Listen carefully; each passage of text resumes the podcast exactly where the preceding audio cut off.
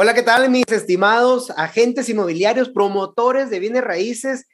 El día de hoy te tengo un tema, ya que me hicieron favor de hacerme esta pregunta.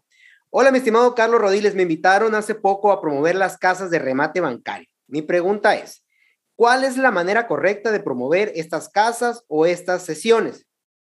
¿Promocionar como venta de sesión de derechos litigiosos o adjudicatarios? Así como todo el mundo escribe venta de casas de remate bancario. No me gustaría hacer una publicación malinformando a los posibles interesados. Quédate en el episodio del día de hoy que vamos a atender a esta pregunta. Todos merecemos viajar a esa calidad de vida que deseamos.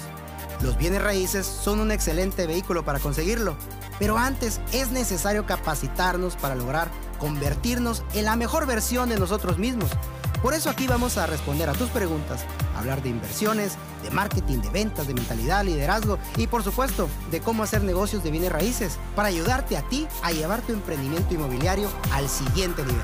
Bienvenido al podcast de Carlos Rodríguez. Hola, ¿qué tal? ¿Cómo estás? Es un gusto para mí saludarte en un nuevo episodio hablando otra vez del tema de los remates. Seguimos con estos temas incansables de los remates.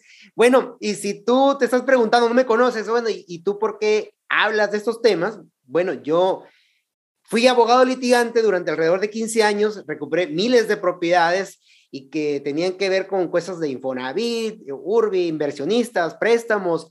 Llegaba yo a los remates cuando realmente a los remates, cuando alguien, cuando antes nadie llegaba a los remates, ahorita pues ya es otro, es otro cantar, ¿no?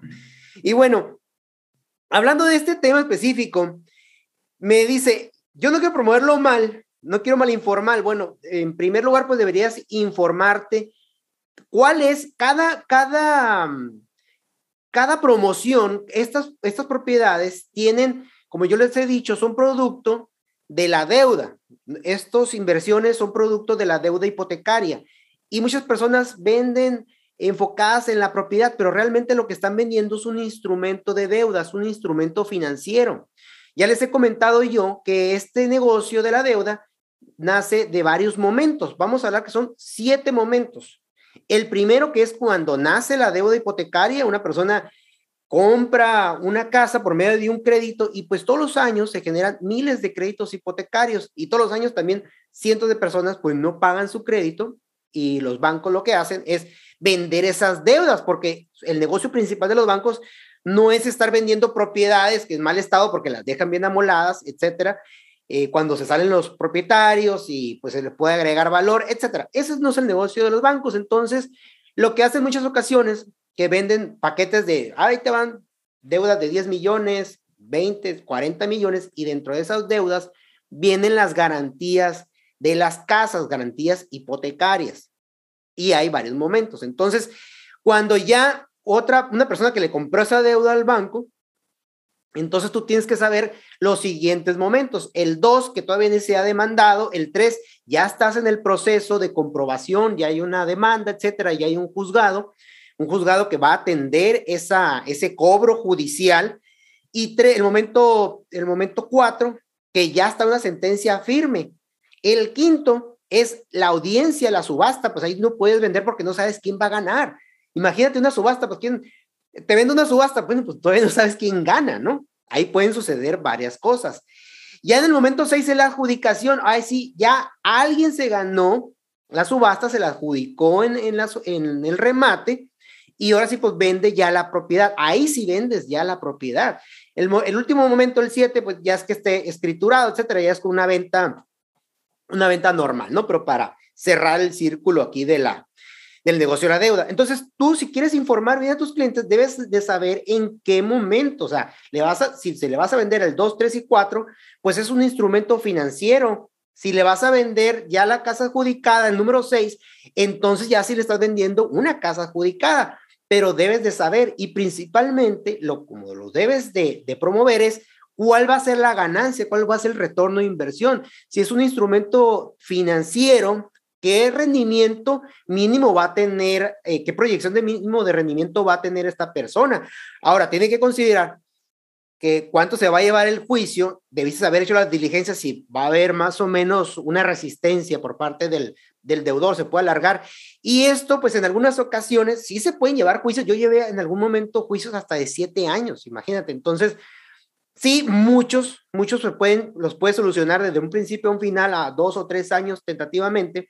Por eso a mí en un momento dado me gustaría más comprar en el momento cuatro estas, estos instrumentos de deuda, que ya no hay un pleito, no hay un litigio, pero en todos los puntos se puede hacer negocio y hay diferentes eh, formas de hacer negocio, que en los otros contenidos, en otros videos ya lo hemos platicado.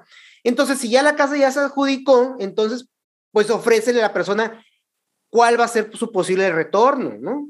Ahí sí, bueno, ya, mira, ya tengo la posesión de la casa, hay que, hay que darle una manita de gato, hay que escriturarla y cuánto se va a pagar de impuestos y tentativamente ahí sí cuánto va a ganar. Entonces, tú debes de ofrecer cuál va a ser la ganancia del inversionista y decirle en qué momento está en cada parte, si es un instrumento de deuda o si es una casa adjudicada, porque realmente ya se adjudicó y debe de tener pues un estudio de lo que tú estás vendiendo. Entonces, hay que prepararse. Yo aquí les estoy dando todo este contenido gratuito. En el libro también pueden seguir teniendo más información de eso.